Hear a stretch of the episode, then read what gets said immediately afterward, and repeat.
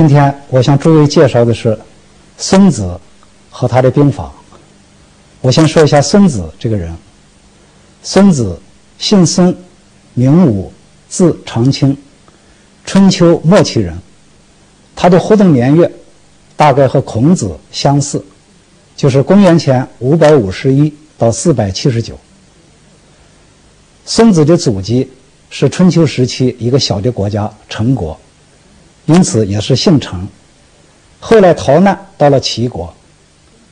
孙子的祖父陈叔因协助齐景公讨伐一个小国，立了战功，所以他被封在齐地乐安，就是在齐地乐安这个地方吃国家的俸禄。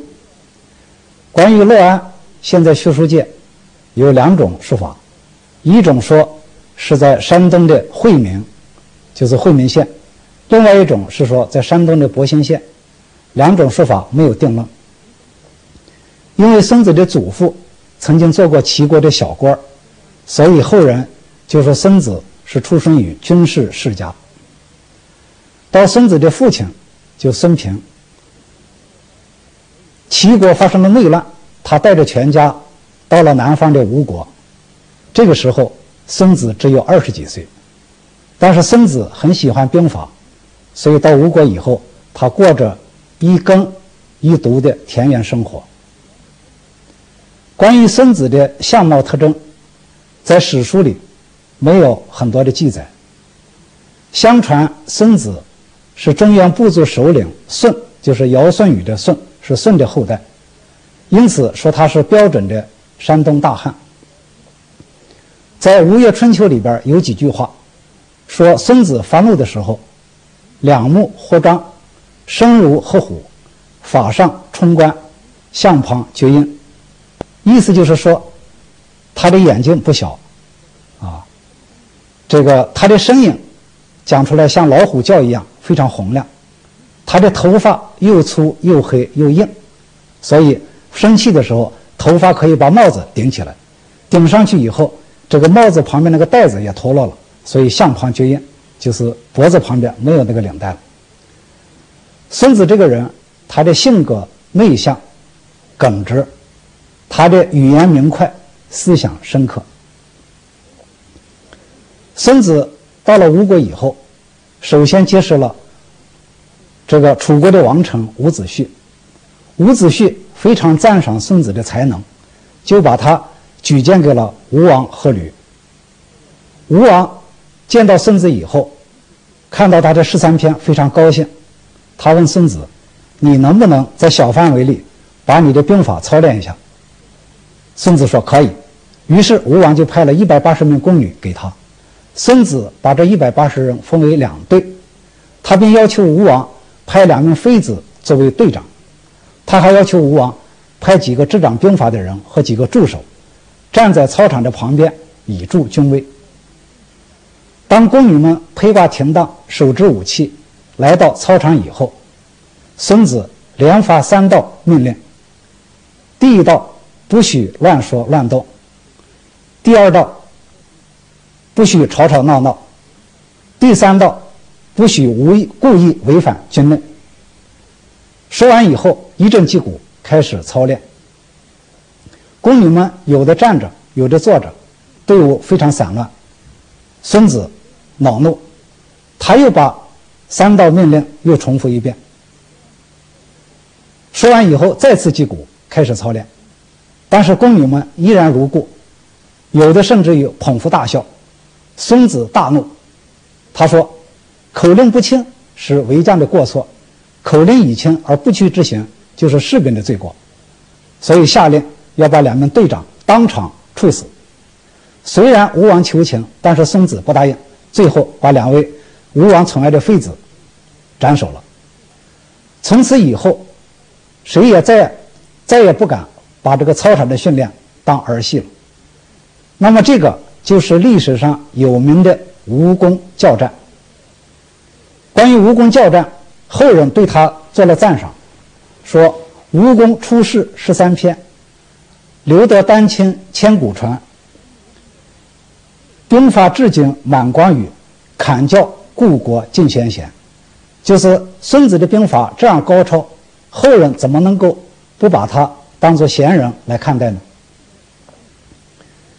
经过操场教练之后，吴王深知孙子是一个既能够著书立说，又能够统兵作战的治国安邦的奇才，所以就命他率军伐楚。孙子受命以后，日夜练兵。连续几年时间，他曾经四次打到楚国的领地，先后占领了楚国的曹胡、芜湖、桐城、蒙城等地。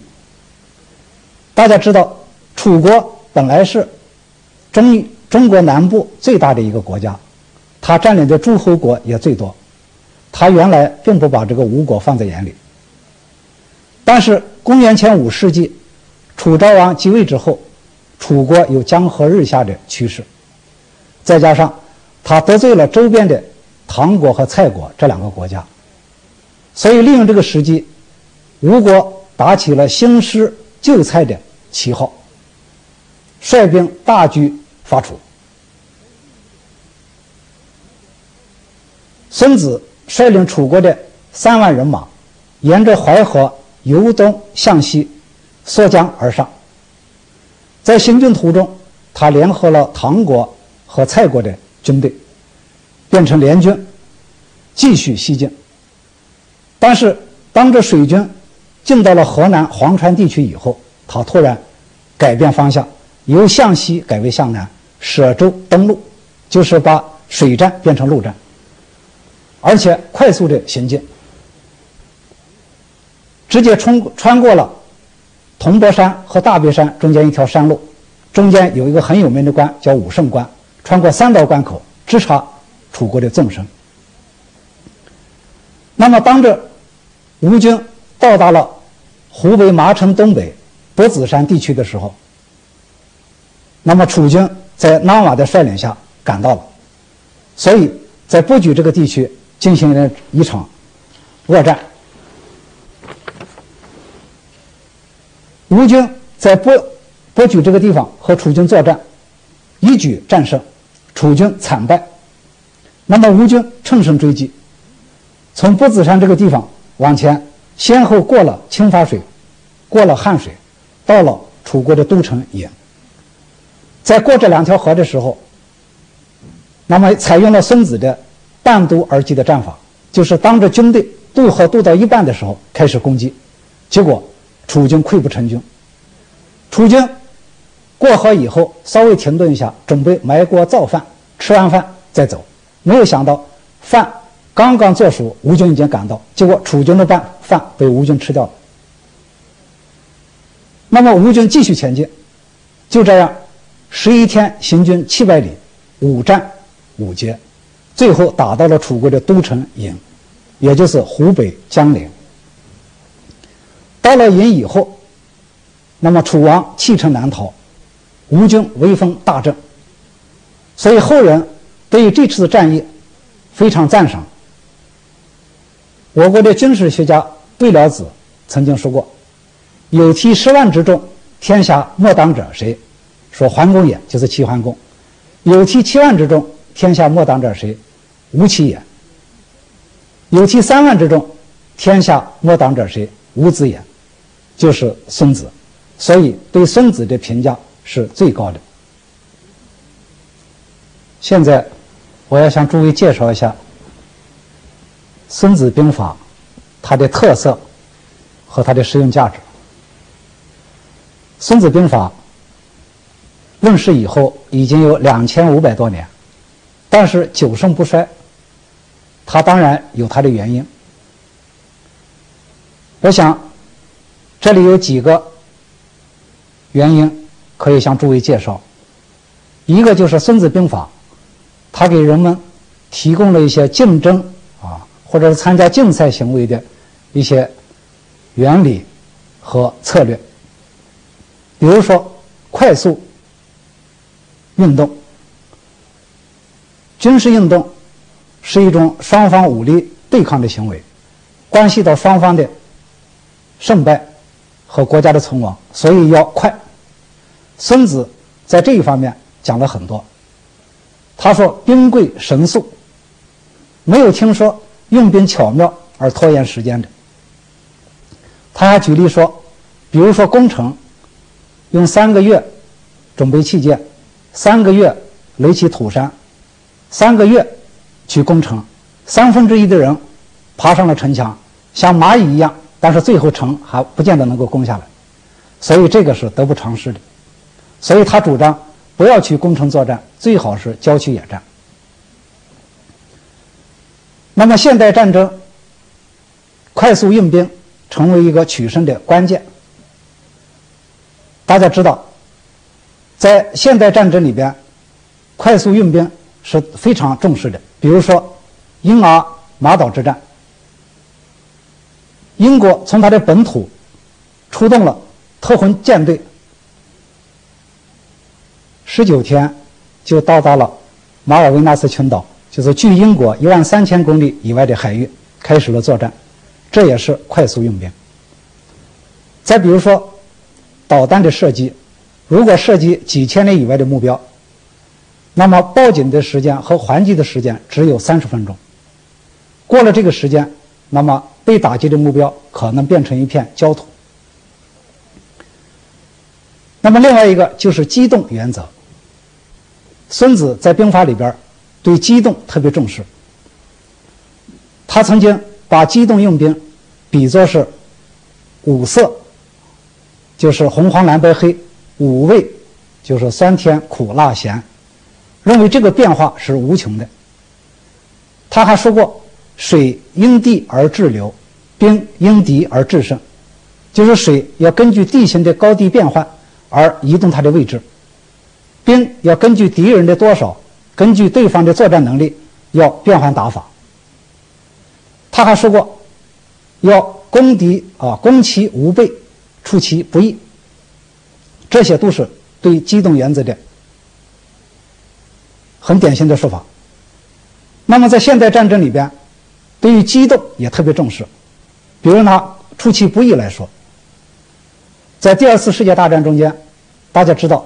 德国在进攻法国的时候，本来法国有一条啊被称作是永备防御工事的马奇诺防线，但是德国没有过这条防线，而是从它的北端，就是阿登山区，突然进入法国，像铁流一样占领了整个法国。德国在攻占比利时的时候，也是派了一百多名伞兵，乘着滑翔机，用夜暗的掩护。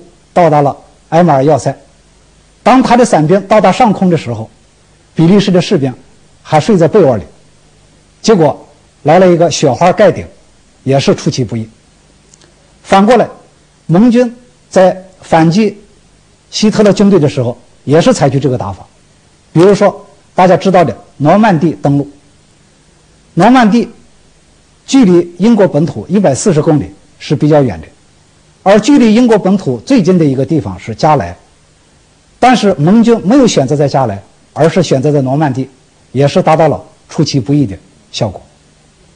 再比如说，苏军在反击德军的时候，他的一个著名的战役是巴格拉基昂战役。在这次战役中间，可以通过两条路，一条路就是乌克兰，这是比较平坦的地带，便于坦克行动；另外一条路就是白俄罗斯。这条路上有沼泽、有森林，是不容易通过的。但是苏军偏偏选择了最难走的白俄罗斯，而避开了乌克兰，也是达到了出其不意的效果。那么从这个情况来看，就是快速用兵和机动，这都是取胜的最重要的条件。但是现在大家知道，不只是军事运动需要快速、需要机动，现代的商业行为、贸易也需要快速、需要机动。比如说，我们要求自己的产品能够在比较短的时间生产出花色品种比较多的、质量比较高的、比较齐全的这样的产品，这样的话就有竞争力，而且应该做到人无我有，人有我变，就是别人没有，但是我有；别人有了，我就变了。可见它有普遍的意义。那么再比如说，《孙子兵法》里边还给人们提供了一种思维的方式。这个就是整体思维的原则。整体思维是现代系统论的一个概念。按照这种概念，对于事物的认识，要从总体上进行观察，分解它的各个要素，而且在各种方案里边要选择最佳的方案。孙子在他的书里虽然没有系统这个概念，但是他却有系统这个思维啊这种特色。比如说，孙子把战争这个事物就分解为五个要素。他说啊，战争由道、天、地、将、法这五种要素组成。所谓道，就是君主要和部下意见一致；所谓天，就是天时要有利；所谓地，就是地形地貌和作战的地理位置要合适；所谓将，就是指挥员要有才能；所谓法，就是要有严明的纪律和充分的后勤供应。他认为，如果这五条中间有哪一条不符合，便很难取得战争的胜利。再比如说，孙子认为，作为一个将领，也需要有五个条件。这五个条件就是智、信、仁、勇、严。所谓智，就是要有智谋；所谓信，就是赏罚有信，该赏就赏，该罚就罚；所谓仁，就是宽待士兵；所谓勇，就是勇敢果断；所谓严，就是严格纪律。那么，指挥员如果这些方面有一条不具备，也很难做一个称职的指挥员。那么，根据这个原则，孙子认为，在作战中间应该选择敌人的将领最薄弱的、最缺少的那些部位去打。比如说，有的敌人啊，敌官的将领他比较贪财，那么最好收买他；如果敌方的将领比较怕死，那么最好是俘虏他；如果他比较刚直、比较爱面子，那么最好羞辱他。这样的话。就可以对症下药，取得自己方面的胜利。那么，既然是整体思维，那当然这些条件里边就有有利的东西，也有不利的东西。那就是说，有利也有弊。那么在这种情况下，孙子提供了一种思维方式，就是两利相权取其重。比如说，我对敌人作战，我可以把他击溃，但可也可以全军覆灭。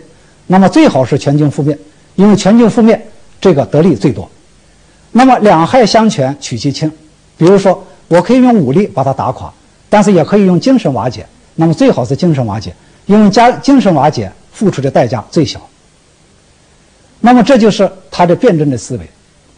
孙子还说过啊，要再害思利，再利思害，就是说兼顾利和害两个方面。如果处在危险的环境，要看到有利的方面；如果在有利的位置，要看到不利的因素。这样的话。就是辩证的思维。那么这种思维方式和现代的系统论观点有相似之处。现代系统论的观点，大家知道有一个原理叫木桶原理，就是一个木桶，它是由许多片木头木块组成的。但是这个木桶盛水盛的多少，不是取决于这个桶的高度，而是取决于构成这个桶的最短的那块木板的高度。那么最短的这块木板就是桶的一个制约因子，所以如果有一个因子不符合，那么整个系统就要破坏。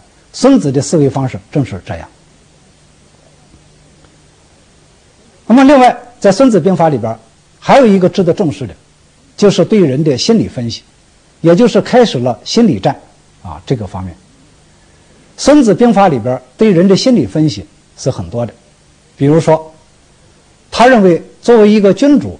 他有三种祸患，第一种就是说，他不懂得军队应该前进还是应该后退，结果他乱下命令；第二个，他不懂得军队内部事务，乱加干涉；第三个，他不懂得权谋而乱出主意。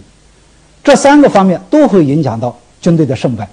那么，他的原因就是因为君主他自己的自身的素质或者是心理素质比较差。那么，他还分析过。作为一个指挥员也是如此，他说：“兵有六败，将有五危。”就是说，兵有六种情况下会要失败，将有五种情况下很危险。这五种情况包括什么？比如说，有的军官他过分的自信，他当然就听不得不同意见，也容易上别人的当；如果有的军官他过分的优柔寡断，他不能果断决策，那么可以贻误时机。这些都是他的心理素质差所造成的。那么，关于心理素质的问题，大家知道，在现代战争里边，很多人对他非常重视。比如说，孙子说过这样的话，叫做“三军可夺气，将军可夺心”，就是对付三军最好是打掉他的锐气，对对付敌人的将领最好是动摇他的决心。那么在三国时期，诸葛亮的部下马谡曾经就说：“用兵之法，攻心为上，攻城为下，心战为上，兵战为下。”这都是复述了孙子的思想。那么，第二次世界大战以后，人们对心理战更加注意了。比如，英国有一位著名的这个军事理论家叫利德尔哈特，他写了一本书叫《战略论》。这个战略论就是宣传间接战略。什么叫间接战略？他做了个解释。他说：“比如对面有一个人，你怎么去打他？”是从正面去打他一拳呢，还是从侧面和背后去打？当然是从侧面和背后打更为有效。他说最好的办法是你在旁边大喝一声，那么他当时就非常惊慌。当他向后转头的时候，啊，就这样转脸的时候，他整个的身体就丧失平衡。他丧失平衡的时候，你再去打他，这个时期就可以置他为死地。所以他说这种间接战略，他认为自己是受了孙子的启发。他的证据就是说，在这个。哈利德尔哈特写的书里边，这个前边引用了二十一条世界著名军事家的语录，那么其中十五条是来自孙子。再比如说，早几年美国的星球大战计划，也叫做外层空间防御计划，这个计划也是按照孙子的原则来办的，因为孙子说过，一个作战的一方最好是先为不可胜。就是先要造成一个自己不可被战胜条件，然后再想办法去战胜对方。那么，美国的星球大战计划就是说，在美国的上空要有一个外层空间，这个外层空间布置一个网，这个网可以把对方打来的导弹百分之九十九甚至更多的导弹挡在外边，只有百分之一或者更少的让它落在地上，这样的话就万无一失。那么，这个按是也是按照孙子的办法去做的。那么，心理战。在第二次世界大战中间，那么德国曾经啊把它运用了。大家知道，在进攻苏联之前，德国的第五纵队就散布谣言，说苏联的国防部副部长图哈切夫斯基曾经和德国私通。那么这个谣言散布出去以后，苏军信以为真，就花了三百万卢布把这个情报买过来，结果只用了三十分钟时间开庭审判，结果最后就把图哈切夫斯基枪决了。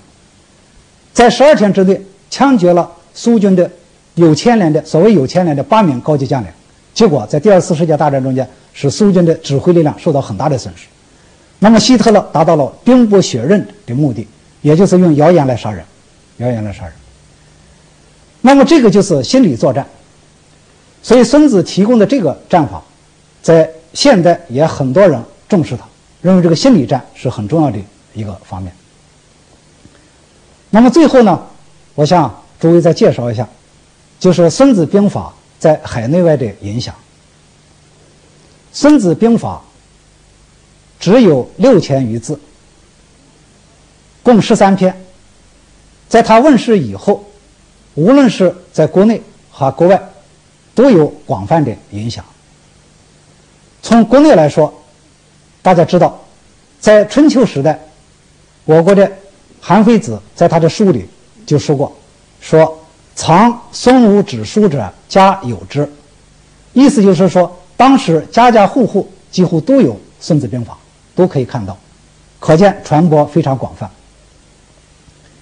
后来在三国时期，诸葛亮曾经夸奖曹操，说：“曹操智计，书绝与人，其用兵也，仿佛孙武。”就是说，曹操的智计。很难有人比得上，他用兵的时候好像是孙武在线，也就是把孙子放在了至高无上的位置。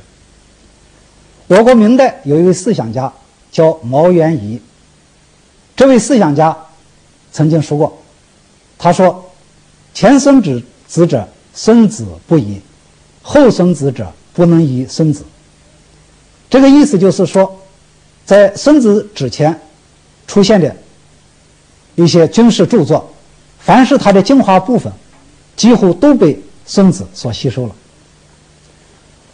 凡是孙子之后出现的兵法，没有一本书能够离开孙子，大部分都是阐述孙子的思想。这也是对《孙子兵法》的很好的评价。我国的革命先行者孙中山先生也说过，他说《孙子兵法》是开启了我们国家军事哲学研究的先河。从国外来说，在我国八世纪，《孙子兵法》。被日本的一位留学生带回了日本，开始传播开来。